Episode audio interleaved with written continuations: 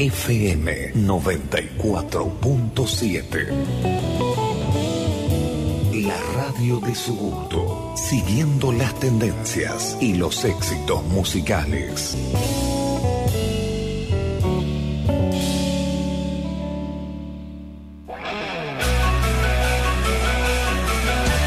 Si estás perdido en esta enorme jungla de cemento, acá vas a encontrar tu rumbo.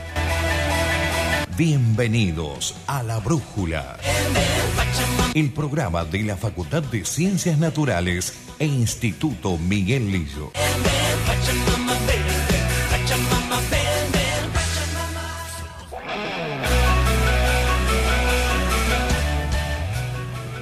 20 horas 5 minutos de este martes 3 de marzo del año 2020 y estamos volviendo con todo en este segundo año en nuestro programa número 35 a la brújula. Volvimos y no se van a deshacer de nosotros por mucho tiempo más. Buenas noches, Iliana Bregus Paz. Volví, sí, siempre olvidándome de decir el nombre, pero yo ya creo que me conocen acá y no saben la noche que nos espera, porque venimos con mucho contenido. Y para los que nos están escuchando por primera vez, les recordamos que pueden escuchar todos nuestros programas anteriores en Spotify, nos buscan como La Brújula y tienen todos los programas anteriores. También transmitimos en vivo por Instagram de la Facultad de Ciencias Naturales e Instituto Miguelillo y por Facebook. Y recuerden que si quieren participar o comentar o preguntar algo, nos pueden escribir en el vivo, que vamos a estar medios atentos, no aseguro nada. No, sí, sí, sí podemos asegurar. Por favor, vamos a estar atentos porque este es nuestro primer programa. Si no estamos en estos momentos lúcidos, ya no sé cuándo vamos a estarlo. Bueno, voy a presentar a nuestras invitadas de la noche. Nos acompaña Victoria Isasmendi, ella es arqueóloga, miembro del Instituto de Arqueología y Museología. Buenas noches. Hola, ¿cómo están? Marcela Viñoli, profesora en Historia, doctora en Humanidades, investigadora, asistente de CONICET y autora y compiladora de libros sobre su especialidad. Buenas noches. Buenas noches, ¿qué tal? Ya nos hemos escuchado. Sí. Porque digo, no, Es la no. tercera vez. Bien, bien, bien, bien. Y también nos acompaña Cecilia Garchulo, licenciada en Historia, doctora en Humanidades, con aportes sobre la creación de las principales instituciones de salud pública en Tucumán, destacando el rol de las mujeres a través de asociaciones. ¿Becaria doctoral de CONICET? Fui, sí, sí. Muy bien. Así tenemos presentadas nuestras tres invitadas que además tienen la característica particular de que forman parte de Las Cornelias, grupo de investigación en historia de mujeres, género y sexualidad. Pero bueno, eso ya va a ser parte de lo que vamos a hablar. Antes vamos a darle la palabra a nuestra compañera de piso, Ileana Breupas. Todos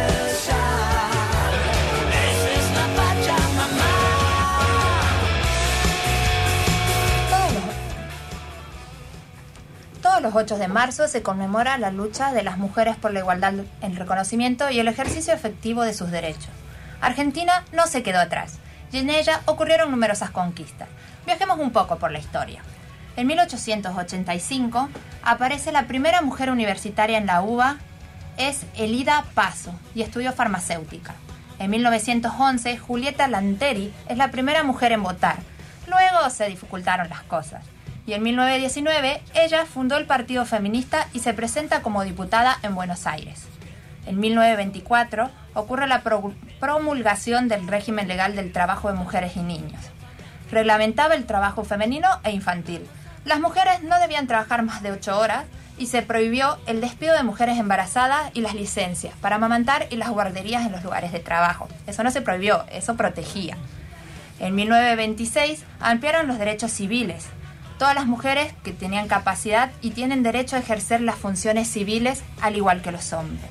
En 1947 se logra el voto femenino y las permite votar, elegir sus representantes y ser elegida como ellos.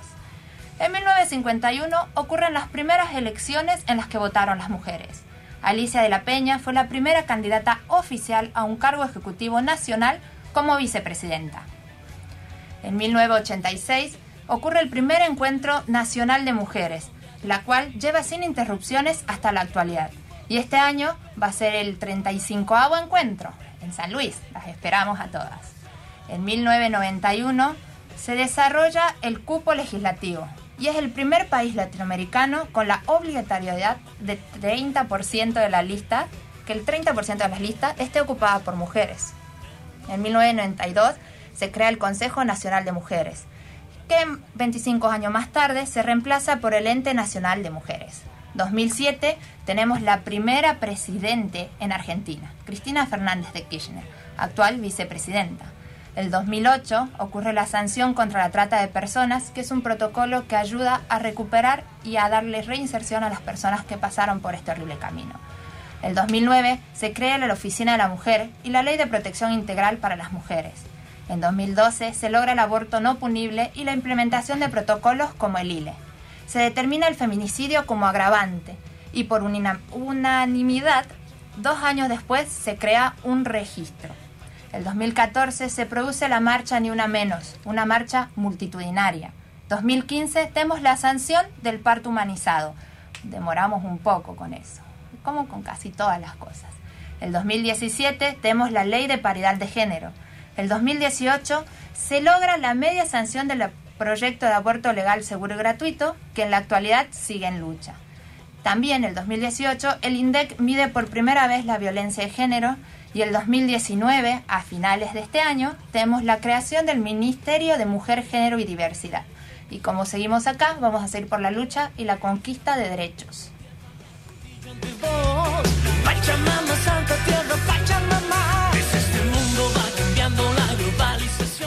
20 horas 10 minutos, comenzamos con todo, de verdad, la brújula. También le damos la bienvenida en esta mesa a Luis Monti. ¿Cómo está usted, Luis Monti? Muy bien. Eh, muy buenas tardes, noches, diría. Y bueno, contentísimo el primer programa de este año 2020 y obviamente con un súper tema y súper invitadas, así que excelente.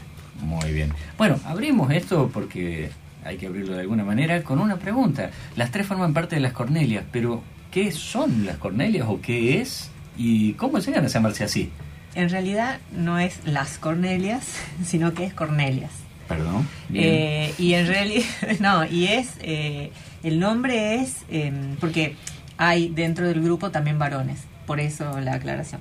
El nombre lo elegimos eh, después de, bueno, pensarlo mucho, inspiradas en una maestra tucumana de fines del siglo XIX que se llamó Cornelia Montero, que em, era maestra egresada de la escuela normal, pero además se interesaba en el arte, en la pintura, había sido eh, ayudante en el laboratorio de Lillo también, eh, de Miguel Lillo. Entonces era una mujer con múltiples intereses, inquietudes, y nos parecía que su, digamos, toda esa, toda esa trayectoria de alguna manera abarcaba todas las investigaciones que nosotros teníamos en ese momento, que tenían que ver con... Las mujeres en el arte, por ejemplo, Lola Mora y la inserción en la cultura tucumana, después las primeras maestras, el asociacionismo de las mujeres y la irrupción de las mujeres en el, espacio público. Entonces tomamos el nombre de ella, em, también eh, tiene que ver con eh, la recuperación de eh, su álbum, que era como una especie de memoria que ella escribía sobre estos temas. Eh, y empezamos a digitalizarlo y mm, hacer investigaciones con estos documentos. Entonces, uno de los aspectos muy importantes de este grupo, que es un grupo de investigación en historia de mujeres, género y sexualidades, es la digitalización y conservación de documentos y papeles de archivo que nos permiten hacer eh, estas investigaciones. O sea, nos especializamos en las investigaciones, pero también en recolectar el material con el que trabajamos. Un centro de documentación, podríamos decir. Sí, tenemos un, estamos armando un archivo que es el primer archivo feminista de Tucumán, que tiene ya papeles de asociaciones que nos han donado, por lo menos cuatro asociaciones vinculadas al feminismo desde principios del siglo XX hasta una de las últimas asociaciones en la década de 1980 y también de eh, personajes, digamos, vinculados a la historia provincial que nos han acercado material, o sea que estamos muy orgullosa de nuestro pequeño archivo. Bien, ¿y eso físicamente dónde estaría funcionando? Bueno, ¿Está descentralizado? no, se lo puede consultar en el, en el ICES, en el Instituto Superior de Estudios Sociales, que es un instituto del CONICET eh, de doble dependencia, es de, perteneciente a la universidad también. Em, y tenemos em, ahí eh, el material digitalizado, o sea que se puede consultar en, digamos, en eh, no el papel, pero el papel lo tenemos, pero está guardado y se puede acceder a los archivos. esa vinculación, digamos, institucional nos permite contar con, habla Cecilia, con la infraestructura, digamos, de, del Instituto Superior de Estudios Sociales para, para provecho de Cornelias y del personal para estos trabajos de digitalización. Y bueno, algo que Marcela no dijo, pero que es bastante interesante, y es que como somos también un, un grupo de estudio, donde se acercan muchas eh, jóvenes y chicos y chicas que están haciendo sus tesis eh, de licenciatura o que están ya iniciando una carrera de investigación. Entonces tenemos eh, coloquios, momentos de encuentro donde discutimos, donde nos leemos los trabajos, nos criticamos y hay también instancias de charlas que bueno se organizan de gente especializada en ciertos temas que viene a trabajar digamos con, con nosotros en ese espacio. ¿Ustedes piensan que esto a lo largo del tiempo se va a ir, por supuesto, armando un archivo importante? ¿Qué piensan a futuro? ¿Cómo va a crecer esto? Y bueno, la idea es que siga creciendo, o sea, viene creciendo bastante rápido, pero la idea es que se siga sumando gente, que encuentra en Cornelia un lugar eh, donde poder acercarse cuando trabajan temáticas de género mm. y eh, con sus inquietudes y eso un poco también nos obliga a nosotros a ponernos a la altura de la situación y buscar gente que nos pueda orientar y comprar, adquirir la bibliografía. Eh, y bueno. Y también la donación del material es, muy importante porque el criterio, digamos, de, armar este archivo no es de cualquier manera, sino que está vinculado con el feminismo y en red con otros archivos y, repositorios documentales. Entonces, este, eh, bueno, la idea es poder resguardar este material que es eh, con lo que contamos para hacer investigaciones. No, no, no hay otra manera de hacerla, sino es con esta eh, con este material. El grupo está integrado por eh, personas que vienen de distintas disciplinas, no, no, somos todos de historia. Eh, entonces es bastante heterogéneo, hay gente de, letras, bueno, está Vicky, que es arqueóloga, de historia quizás principalmente, pero no es la única disciplina. Después hay de, arte, de la Facultad de Arte, que están trabajando los temas de, más bien de performance y eh, sobre el feminismo, sobre todo en las últimas décadas. Eh, bueno, es bastante variado el grupo y también heterogéneo los, el, el, el, lugar en donde nos encontramos cada uno. Hay, hay egresados, hay todavía estudiantes de grado, eh, investigadores ya formados en formación.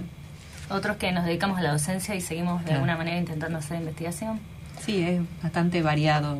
Eso es bien interesante. Victoria, te iba a preguntar, este, ¿Cómo es la vinculación, si es que hay, por supuesto, con la Facultad de Ciencias Naturales, entre Facultad y Cornelia? Yo soy, este, bueno, arqueóloga, estudié arqueología en la Facultad de Ciencias Naturales y la conozco a Marcela en la facultad, ella fue docente de la carrera, es docente de la carrera, entonces empiezo a vincularme con Marcela desde, desde alumna y yo investigo el arte rupestre de Antofagasta de la Sierra, que es una de Catamarca, y lo hago desde una perspectiva de sexo y género. Este, entonces ahí empiezo a charlar un poco más con Marcela y, a vincularme con las chicas y me invito a, formar parte del equipo de investigación. Pero sí, soy como la que investiga muy atrás en el tiempo de todas.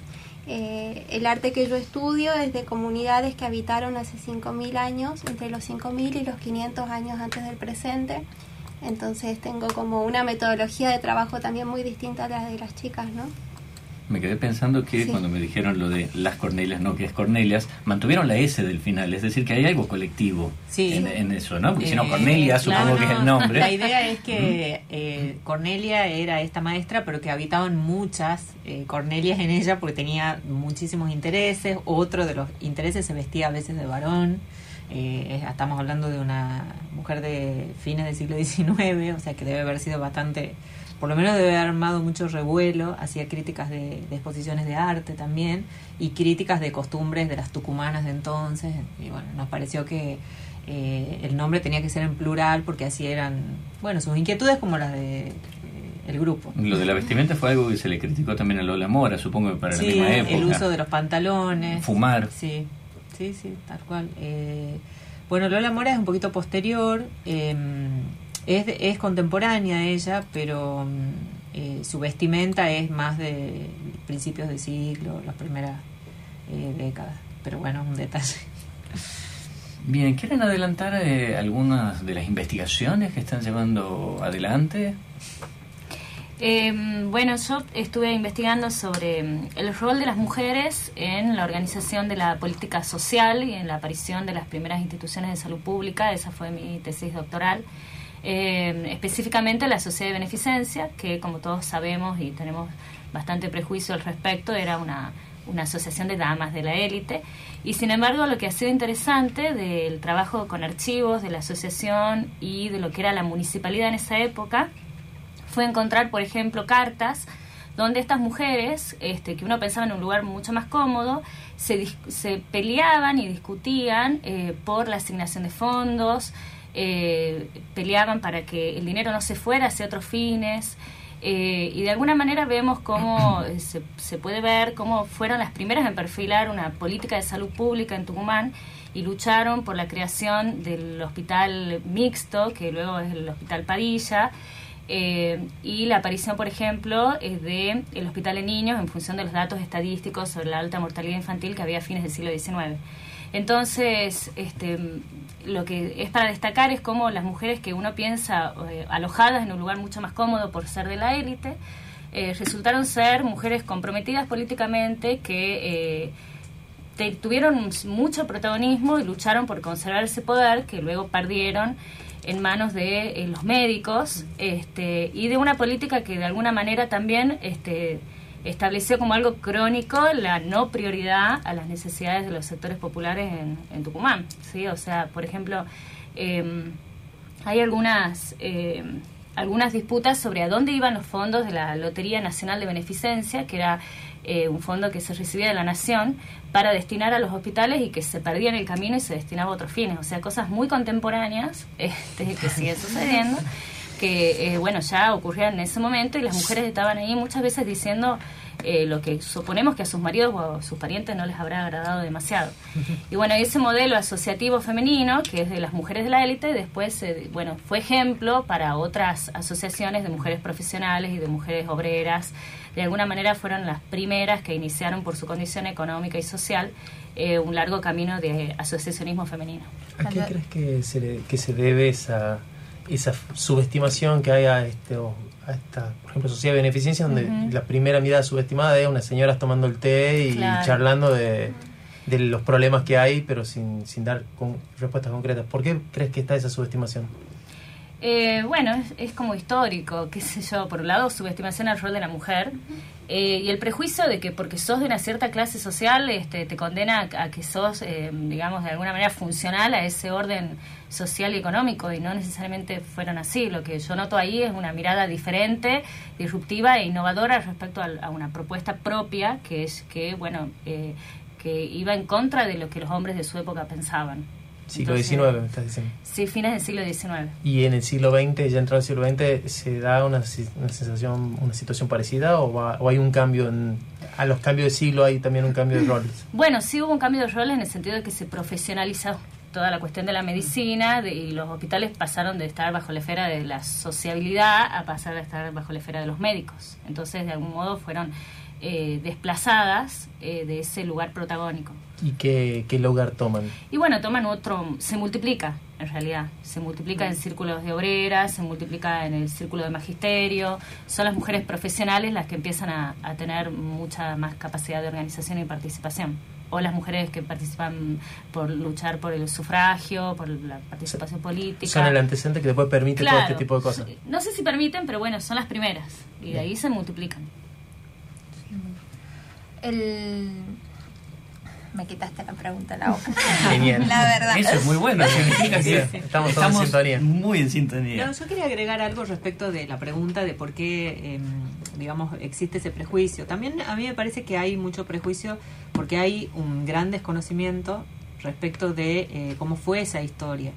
Eh, uno tiende a simplificar, em, bueno, las mujeres de la élite que eh, sí tomaban el té, pero bueno, eso no implica que no les hayan interesado otras cuestiones porque hacían... eh, las reuniones, muchas de las reuniones eran a la hora del té y todo eso, entonces bueno, eso queda como símbolo, pero eh, hay un gran desconocimiento de que estas eh, mujeres fueron las primeras en interesarse por temáticas que estaban vinculadas al feminismo Em, el feminismo en Argentina eh, de principios de, siglo se, se, llamó en Argentina y en América Latina un feminismo maternalista, esa era la denominación, o sea, estaba muy orientado a las cuestiones de la maternidad, a mejorar la vida de las mujeres en tanto madres, no era un feminismo sufragista todavía. Entonces estas mujeres eran las que mejor encuadraban en esa, digamos, en esa nueva ideología que circulaba y arraiga en ellas. Y ellas son las que eh, se van a a aliar de alguna manera junto con las primeras médicas eh, y otras mujeres de sectores más bien liberales, no estamos hablando de, sectores eh, sociales o, grupos como pueden ser las, las feministas anarquistas, o sea, estamos hablando de un grupo muy específico eh, pero estas mujeres eh, en conjunto son grupos que aparentemente podrían ser muy diferentes, unas universitarias y otras de sociedad de beneficencia, van a ser las que van a motorizar el feminismo en Argentina de principios del siglo.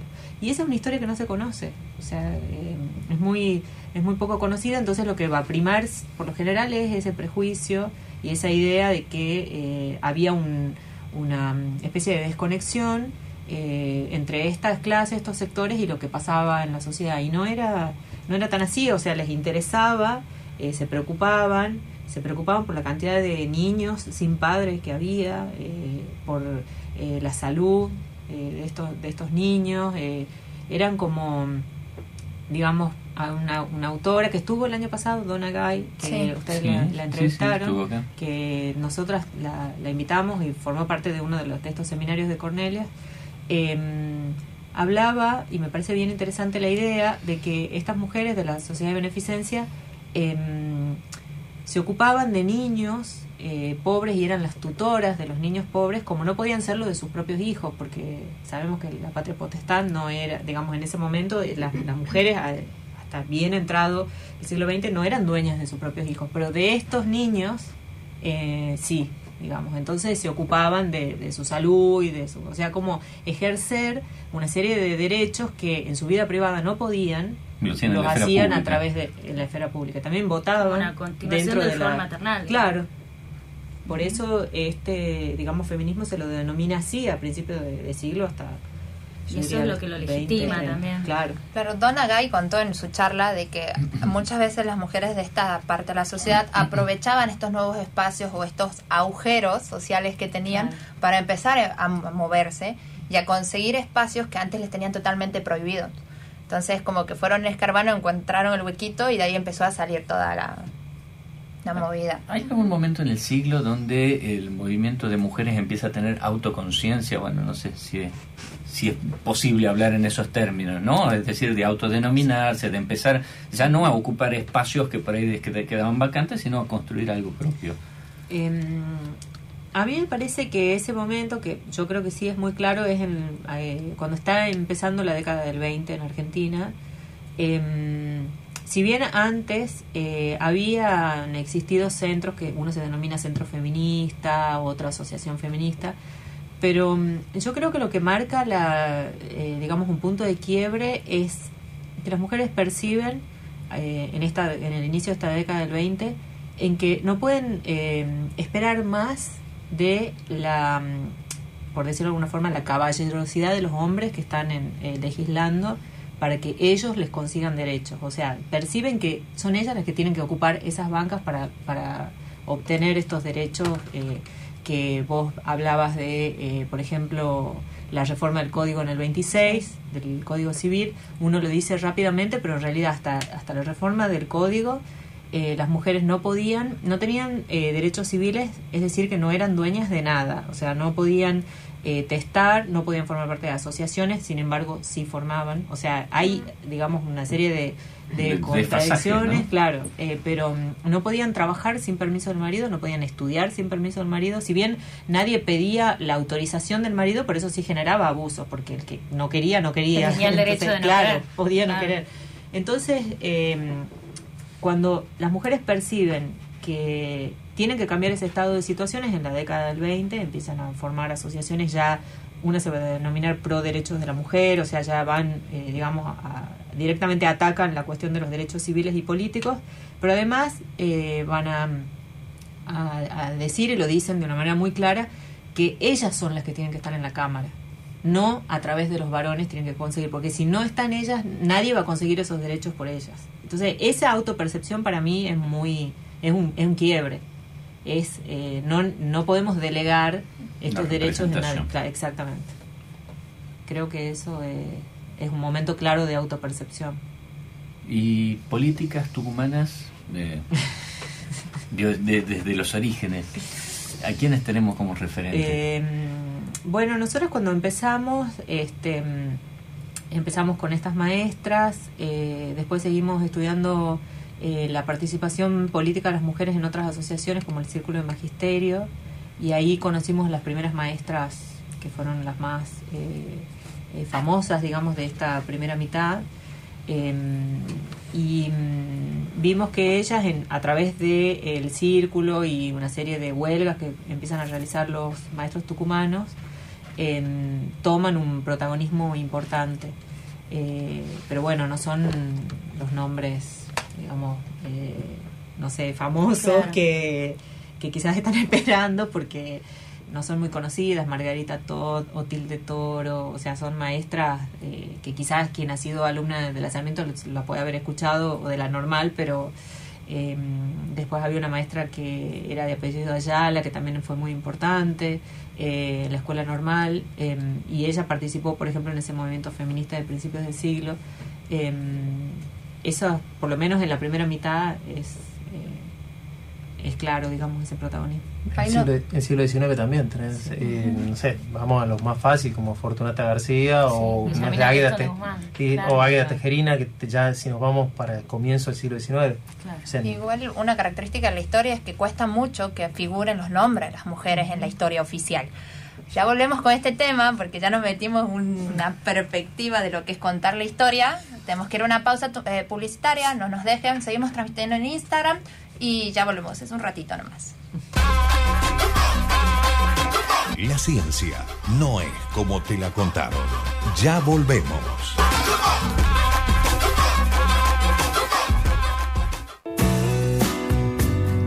Autogestión, el nuevo servicio online para afiliados de la Acción Social de la Universidad Nacional de Tucumán. Ahora podés obtener tu orden de consulta médica y odontológica, recetario y tu bono del laboratorio propio a través de Internet desde cualquier PC o celular. Mayor comodidad, más ágil y rápido, siempre pensando en nuestros afiliados. Asunt, cuidando tu salud, ahora donde vos estás.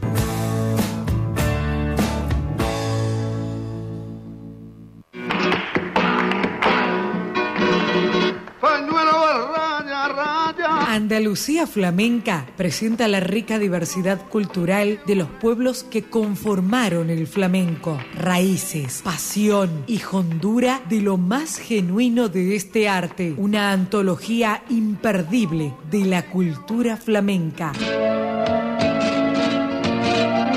Andalucía Flamenca, los viernes a las 22 por Radio Universidad de los de mi mezquita moruna. Radio Universidad Tucumán. Ahora vos también sos parte de la radio. Conectate a las redes sociales. Facebook, FM 947 Universidad, Twitter, arroba FM 947 UNT. Radio Universidad en Internet. Una forma distinta de hacer radio.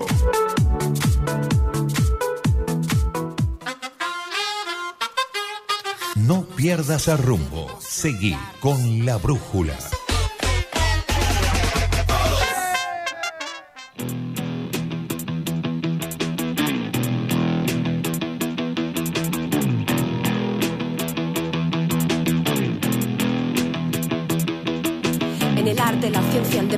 Siempre hay una constante, la historia siente vergüenza. Siempre antes de acostarse, la política y la guerra tienen algo en común. La verdad la cuentan los mismos y el objetivo es tú. Siempre faltó la mitad Miro atrás y no están las que estaban siempre al lado, las que siempre faltarán. Mujeres que hicieron historia, mujeres murieron sin gloria. Buscar referentes en libros, en la escuela no tienen memoria. Hagan de Tesalia, la llamaron bruja. Por predecir eclipses, por conocer la luna. Ada Lovelace, matemática y visionaria. Trabajó con los números y los puso en una máquina. Margulis habló sobre la evolución. Chin fue una pirata que comandó Contra griegos, romanos y egipcios estaba Cleopatra. J.K. Rowling se llama Joan, pero vendió más al esconder su nombre real. Como otras atrás que no se atrevieron a firmar por miedo a la hoguera. La iglesia, el Estado, la prensa, miedo que tiene cualquiera. Miedo que tiene cualquiera.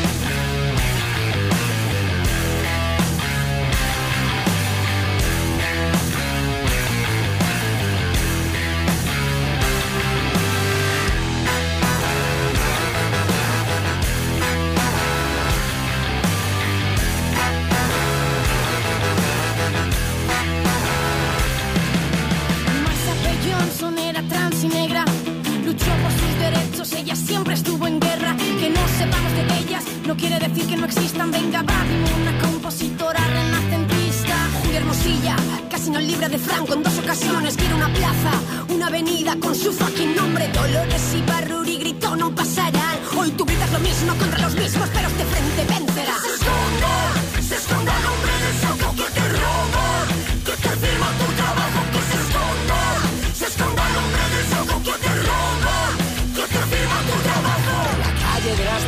rosas, gritan desde las fosas. Y yo solo repito, solo repito, su lucha fue hermosa.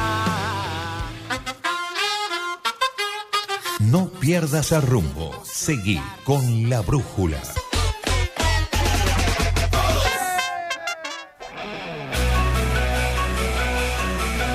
Así pasaba Mafalda y Rebeca Ley, las que faltaron.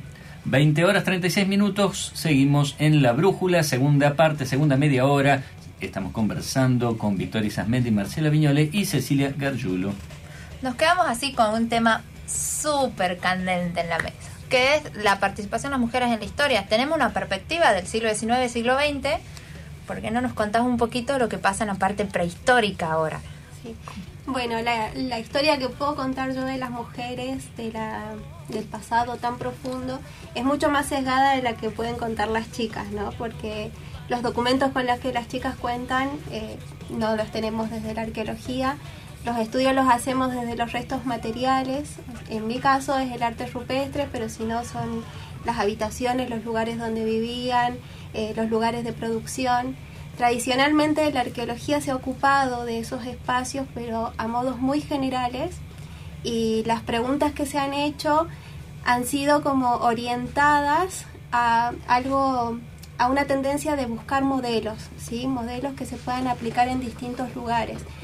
Pero desde la influencia del feminismo en la arqueología, que se da como en la década del 90, eh, las preguntas empiezan a cambiar y se empiezan a buscar otras evidencias para contestar esas preguntas y tienen que ver con visibilizar a la mujer en el pasado.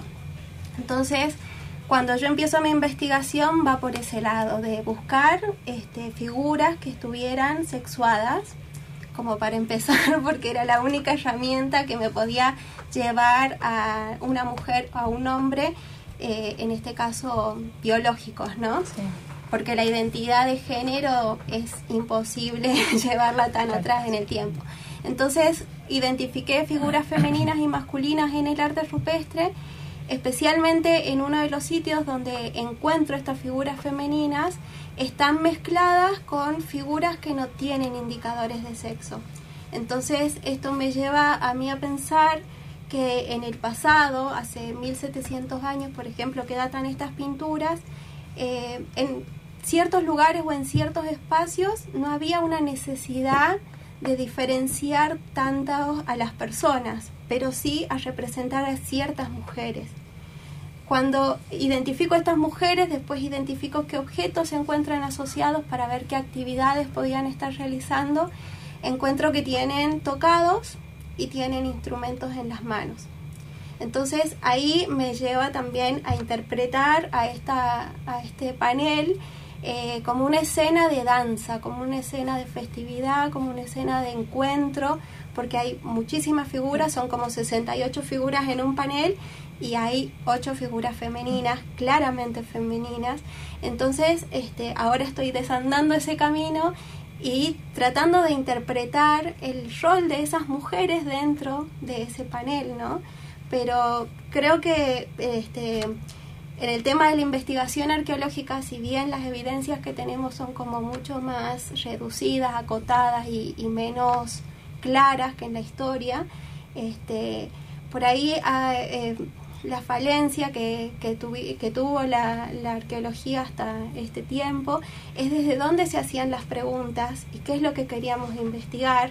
Eh, tradicionalmente los proyectos de investigación han sido dirigidos por hombres, entonces las preguntas han sido este, con esa visión tan sesgada, ¿no? De, de, buscar el hombre cazador, el hombre constructor, el hombre pastor, y, y, de repente, bueno, con estas posturas feministas y, y, el punto de vista feminista, en femenino, en, en, la epistemología, nos lleva a pensar las preguntas desde otro lugar, desde otra perspectiva. Igual, eso es una temática que abarca toda la ciencia. La ciencia siempre fue claro. muy androcentrista, muy patriarcal y que hoy en día, hace poco que fueron entrega de Nobel, se ven la poca cantidad de mujeres reconocidas en los premios uh -huh. Nobel y que son un millón que podrían haber ganado. Bueno, creo para eso me parece que eh, estaría bueno recordar una de las actividades de Cornelia que fue hacer un registro eh, audiovisual de micromachismos en el ámbito eh, de la Universidad de Tucumán, que eso cuando lo hicimos, Marce, en 2017. Sí, eh, hace dos años, un poquito más. Una serie de entrevistas eh, a mujeres que vivieron alguna situación específica, digamos, de eh, machismo, que podía ser desde algo explícito, este, o también cuestiones simbólicas, eh, o digamos un no reconocimiento de su capacidad. Bueno, eh, este, esto tuvo una gran repercusión en su momento y aún sigue teniendo. Uh -huh. no era, el objetivo, digamos, no era como un scratch, porque la idea no era nombrar a nadie, pero sí contar situaciones eh, en las que eh, las mujeres hubieran sentido este, estos micromachismos, decimos micro porque a veces son imperceptibles y una se queda en la duda de pasó, no pasó. Que... Están muy naturalizados claro. también. Te das cuenta después que lo sufriste. Sí. Y la idea, yo creo, yo los vi a los videos, la idea era esto de mostrar de que estas situaciones pasan y que uno dice, bueno, debe ser mi impresión y en realidad no, no es tu impresión, es toda una sociedad que los protege y los acompaña en evitar que vos digas, esto no debería estar pasando. Y que te cueste decir, mira, esto no debería estar pasando porque sabes que tenés que enfrentarte a un mundo. Y porque son relaciones de poder muchas veces También. las que se plantean Donde no ahí. podés, eh, sí. muchas veces.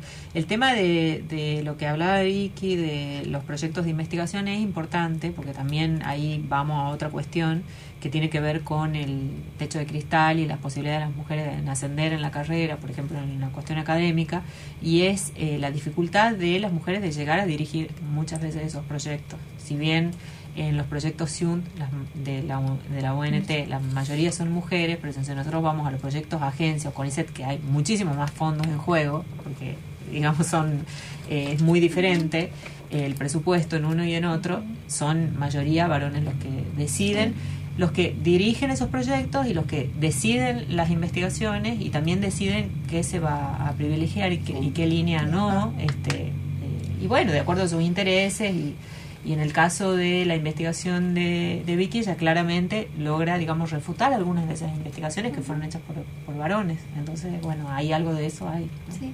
Bueno, en, en, la arqueología también esto de los roles de las mujeres y los hombres dentro de los proyectos de investigación este, hace mucho tiempo, quizás yo ya no lo viví de, de esta forma, pero hace mucho tiempo la, quienes iban al campo eran los hombres quienes esto investigaban eran los hombres y las mujeres se quedaban a hacer trabajo de laboratorio, de registro.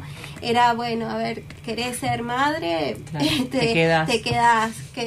¿Querés ser científica? Bueno, podés venir una vez al campo a buscar tus muestras y después las analizar. Yo ya no estoy en ese contexto, este, por suerte, porque podemos salir al campo y podemos este, interactuar con las personas donde trabajamos y demás, pero se ha dado mucho.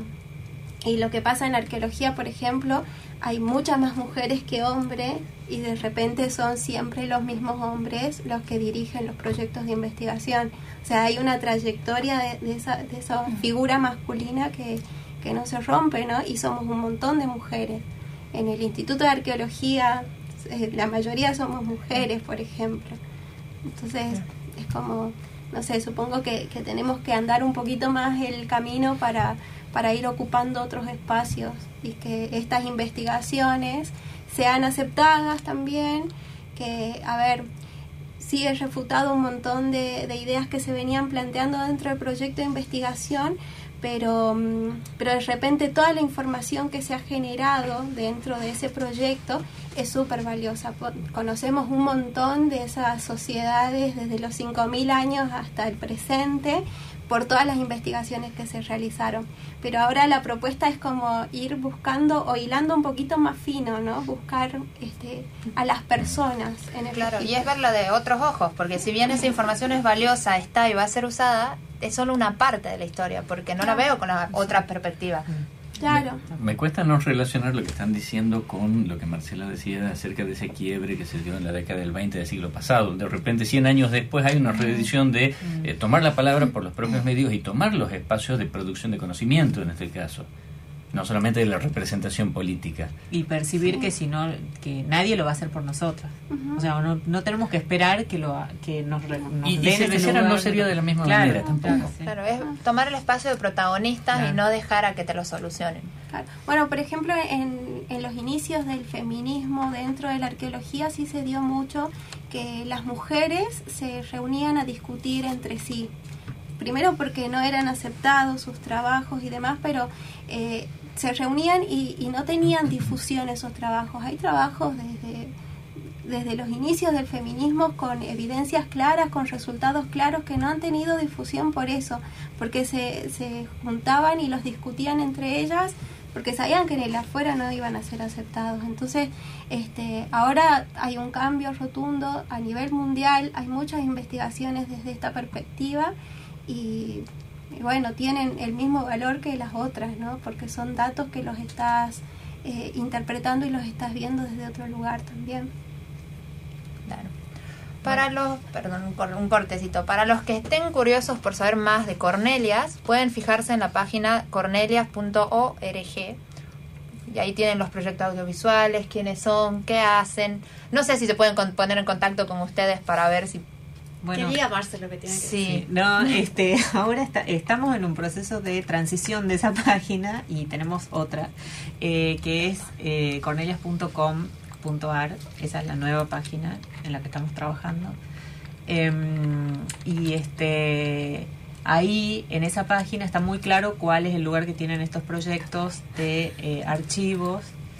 Em, ya hemos trabajado con algunos de los archivos, pero ahora estamos digitalizando uno que es muy interesante, que es de un grupo eh, de mujeres tucumanas que se llamó Nosotras las Mujeres, es una asociación em, que a mediados de la década del 70, en plena dictadura, eh, comienzan a em, exigir una serie de eh, modificaciones. Y tienen que ver con el reconocimiento de los derechos de ama de casa, eh, remuneraciones, digamos, el, el, el cuidado de los hijos, o sea, toda una temática que es muy actual, comienza en ese momento eh, esa discusión. Estamos digitalizando esos papeles para en algún momento poder hacer, con- contar la historia de una asociación feminista que funcionó en- desde el 75, 76 hasta el 82, 83, o sea, como digo, en plena dictadura en Tucumán. O sea, Bien, actualizamos entonces la página web, es eh, www.cornelias.org. No. No, no, no, punto com punto ar. Ah, la. Cornelias.com.ar, No ahí vuelvo a actualizar nada revisan. porque voy hacia atrás, típico. Bueno, Hay gente que pregunta cómo se puede poner en contacto con ustedes. Sí, a través de la página hay una mm, hay eh, un punto de contacto que eh, nos mandan un mail o incluso un WhatsApp. eh, tienen las dos opciones y lo contestamos. Pero sí, em, con un mail está Ahí está en más que contacto. bien. Sí, sí, sí, está en contacto. Eh, Vicky, eh, eh, estás por dar una conferencia en la Facultad de Ciencias Naturales. Sí, el martes 10 a las 10 de la mañana, en el aula 10. Perfecto. ¿Sobre qué Va a un ser poco? un poco sobre la investigación que estoy haciendo y al mismo tiempo de estudiar el arte rupestre fui vinculando otras líneas de evidencia, entre ellas este, entrevistas, así que también voy a contar un poco eh, la vida de, de las pastoras en la actualidad. Así que eso también me ha ayudado un poco a ir atrás con los recuerdos de estas pastoras y poder reconstruir un poco más el, el pasado, ¿no? Si bien no hago una analogía desde el presente hacia el pasado, pero sí hay datos que, que fueron sirviendo y que fueron me fueron ayudando también a comprender un poco el arte. Eso, En el marco de la conmemoración del Día Internacional de la Mujer. Mira. Es, apto- es para todo público, el que quiera asistir va. Recuerden, el martes 10 a las 10 de la mañana en el aula 10 de la Facultad de Ciencias Naturales tenemos la conferencia, los esperamos a todos, así que no se la pierdan. Me encanta el de lo esperamos, los esperamos a todos. Porque hay toda un- una universalidad ahí. Ahí debería decir les esperamos a todos. Pero es que cuesta, en- a mí me cuesta un montón todavía A el pasaje, cuesta. Pero, pero lo interesante es que ahora Sí. nuestro Ajá. oído nos dice, hay algo ahí que Claro, nos, sí, nos sí. está sonando de cierta manera. Después, bueno, la forma que se va desarrollando el lenguaje este, es inabarcable para cada uno de nosotros en forma individual. ¿Tienen pensado algo como grupo para este 8 de marzo Eh, o es un día eh, más dentro de un calendario? No, no, no. va- estamos, eh, formamos parte de una muestra que se está organizando en el Museo de la Universidad, que comienza, me parece que el 19 de marzo. Eh, y nosotras vamos a participar como Cornelias eh, en una sala, integrando una sala que es sobre eh, las banderas y las luchas y las demandas feministas a lo largo de la historia en Argentina. Y también vamos a participar dando eh, tres charlas que van a ser em, sobre las investigaciones de todas las integrantes. Entonces vamos a tener un lugar bastante importante dentro de la muestra que me parece que dura tres meses. Eh, bueno, eso. Y sí, nos tenemos que juntar a pintar una bandera, Sí. así que esas son las actividades que tenemos viejas prácticas militantes. Sí, sí, eso tenemos que hacer esta semana.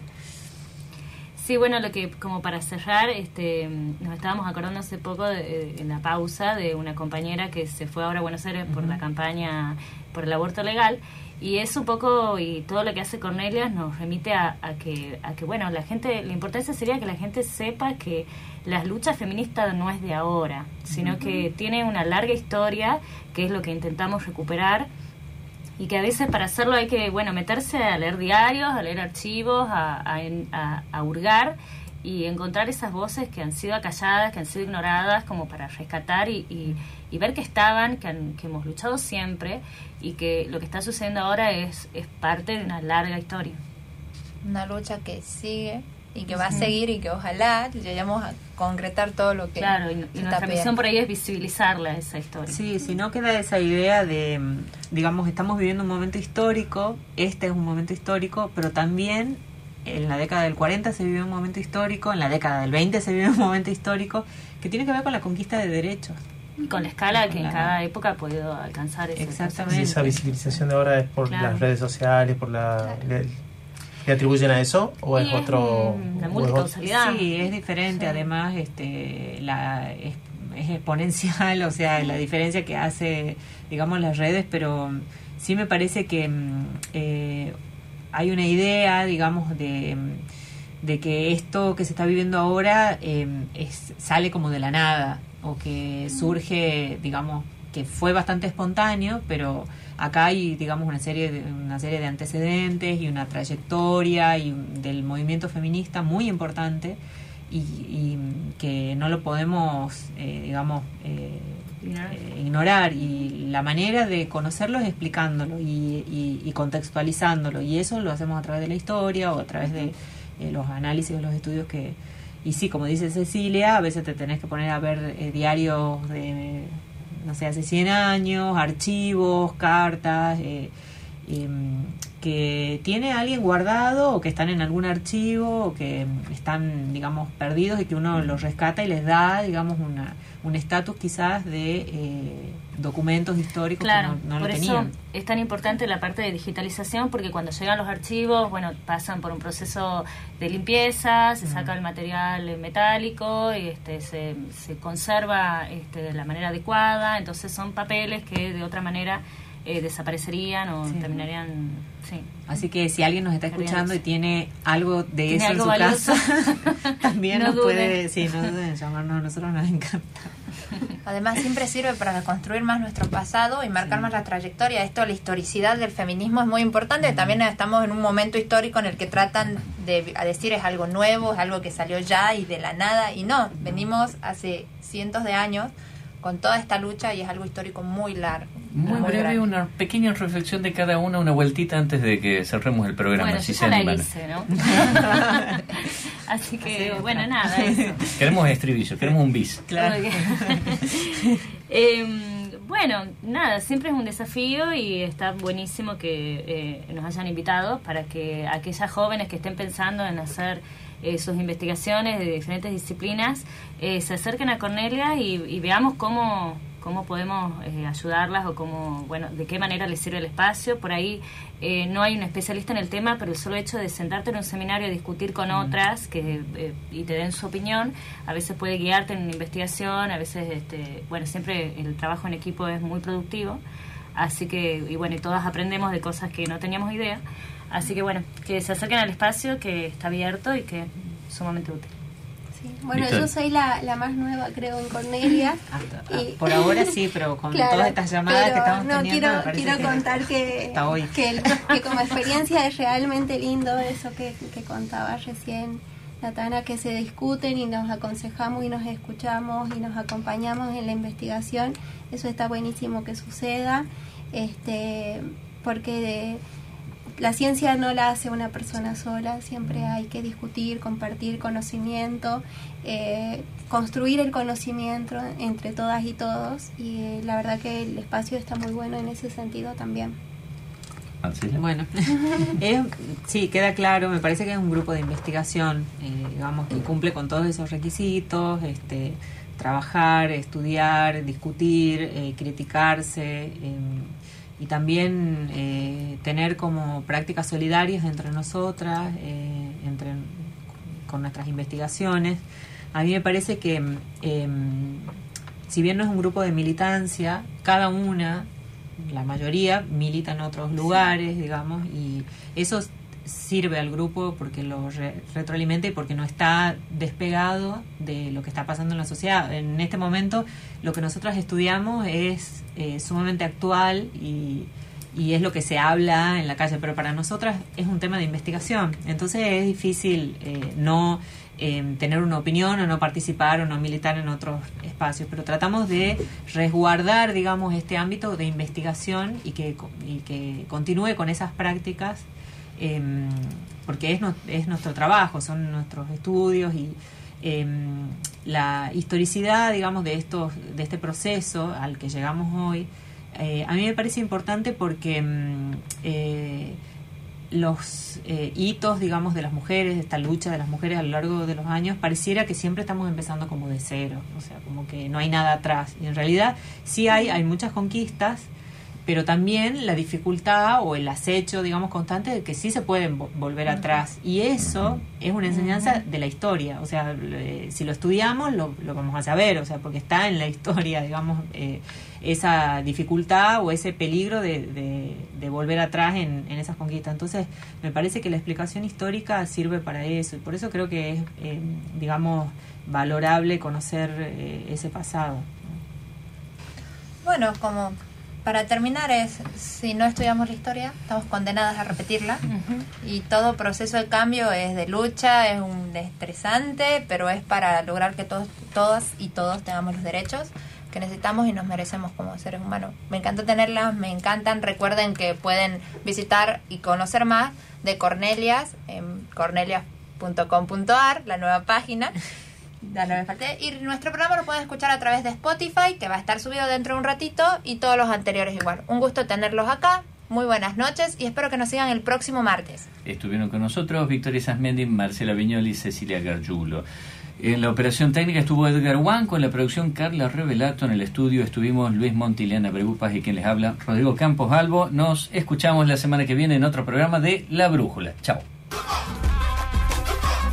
Hasta aquí llegamos, pero todavía queda camino por recorrer. Te esperamos el próximo martes en La Brújula, el programa de la Facultad de Ciencias Naturales e Instituto Miguel Lillo.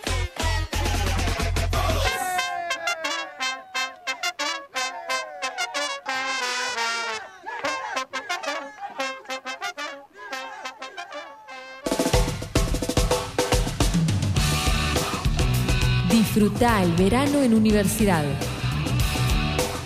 Te acompañamos todo el año, todo el año.